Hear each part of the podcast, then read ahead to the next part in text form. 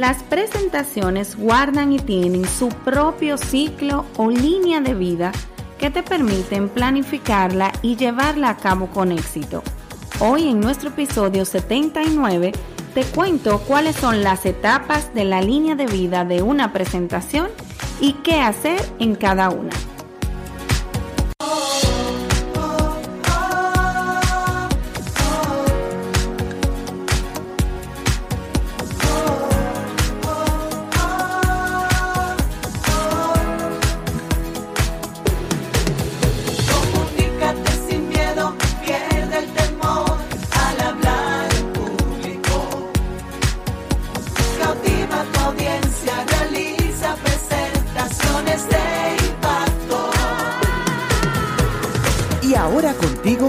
Elizabeth Vargas, especialista en comunicaciones corporativas y marketing, asesora y capacitadora en técnicas de oratoria y redacción de discurso. Operación Comunícate.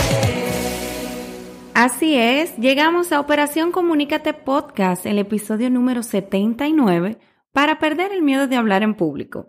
Hoy te tengo una pregunta. ¿Sabes cuál es la línea de vida de una presentación? ¿No lo sabes? Pues a continuación te invito a conocerla. Operación Comunícate. Las presentaciones tienen su propia línea de vida, lo que también conocemos como ciclo de vida, que podría resumirse en cuatro etapas. Planificación, estructura, diseño y exposición. Vamos a realizar en esta oportunidad un breve recorrido por cada una de estas etapas explicándote cómo desarrollarlas. ¿Qué te parece? Iniciamos con la primera etapa. Planificación. Tan pronto uno conoce la fecha de su presentación, lo primero que debe hacer es planificarse. Las primeras preguntas a las que debemos buscar respuestas son las siguientes. ¿Cuál es el propósito de la presentación? Informar, defender, vender, convencer, Inspirar. ¿Cómo es la audiencia? ¿Cuál es la edad media? ¿Su nivel de formación medio? ¿Cuáles son sus conocimientos previos? ¿Qué espera de la presentación? ¿De qué tiempo se dispone? ¿Cuál es la idea fundamental que se desea comunicar? En otras palabras, ¿cuál es el mensaje que se desea transmitir? ¿Cuál es la mejor estrategia para lograrlo? ¿Qué puedo ofrecer yo al público? ¿Qué conocimiento necesito yo como ponente? Sé todo lo que necesito. Necesito quizás aprender o reforzar algún concepto. Esta es la primera etapa, la de la planificación. Todavía no se ha abierto PowerPoint ni ninguna otra herramienta similar. Durante la planificación es mejor utilizar lápiz y papel o incluso hasta una pizarra. La segunda etapa Estructura. Una vez hayas respondido a las interrogantes que acabamos de escuchar, conviene comenzar a reunir el material y estructurarlo según la información que recién has obtenido. Normalmente, toda presentación se organiza en tres partes básicas o fundamentales. La introducción, el cuerpo y la conclusión o conclusiones. A su vez, la parte central o cuerpo suele subdividirse también, ¿verdad? En varias partes en función de los conceptos que tú desees transmitir. Ahora es el momento de pensar qué contenido irá en cada una de estas partes, cuánto tiempo tú le vas a dedicar a cada una, con qué profundidad y alcance tú la vas a cubrir.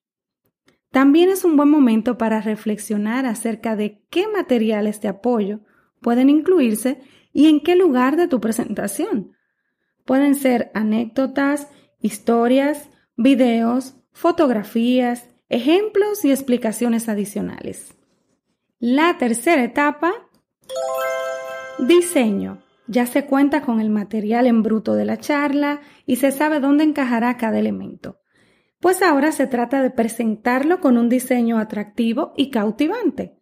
Tendrás que prestar atención a cómo se incluirá el texto, la elección de las fuentes, es decir, del tipo de letra, el uso de bullets, los títulos, las tablas, las ecuaciones, imágenes, etc.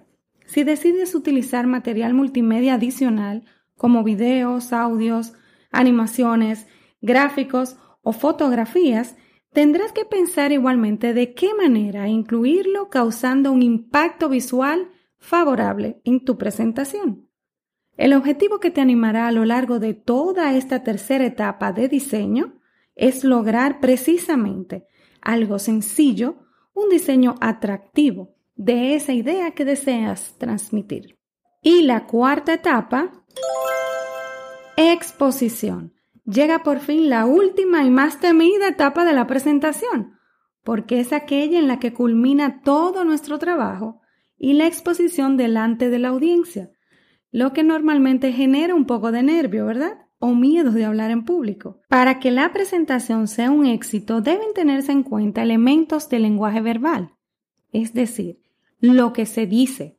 Esto es el contenido que se pondría por escrito en una transcripción. Y también el lenguaje no verbal. Esto es lo que no se registrará en papel o en unos slides. A su vez, dentro del lenguaje no verbal suelen distinguirse dos categorías. Por un lado, el lenguaje paraverbal, cómo se dice el mensaje, es decir, tu entonación, proyección, tono, énfasis, pausas, ritmo, muletillas incluso. Y en un segundo lugar, el lenguaje corporal, lo que el cuerpo transmite a través de gestos, posturas, miradas, movimiento de tus ojos, tu respiración y desplazamientos. La combinación de estos dos lenguajes es totalmente crucial para una buena comunicación e incluso para vencer el miedo escénico. Tu objetivo debe ser cuál? Disfrutar hablando en público y que el público a la vez disfrute escuchándote. Curiosamente, esta línea de vida de la presentación puede tener diversos ajustes, pues a veces reutilizamos el material de una antigua presentación en otra nueva, o bien el diseño de una no sirve para otra. Lo importante es que tengas en cuenta estas cuatro etapas, su orden y también su importancia para tu presentación. La primera etapa, planificación. La segunda etapa, estructura. La tercera, diseño. Y la cuarta, exposición. Ha sido un enorme privilegio y placer para mí estar contigo durante este episodio número 79 de Operación Comunícate Podcast. Síguenos en nuestras redes sociales, empezando por Instagram con el usuario Operación Comunícate Podcast y también Elicomrd. Por igual la página web www.elicomrd.com. Y recuerda, está a tu alcance y disponible en Amazon y en Cuesta Libros para República Dominicana este excelente material, una guía práctica que quiero regalarte y que de hecho pues ya es una producción con muchísimo cariño para ti. El libro Operación Comunícate recopilación de episodios. Así que a un solo clic de distancia también lo puedes pedir en Cuesta y te lo llevan a tu casita si estás en República Dominicana y si no, pues en Amazon de manera digital. Un fuerte abrazo y hasta una próxima entrega de Operación Comunícate Podcast.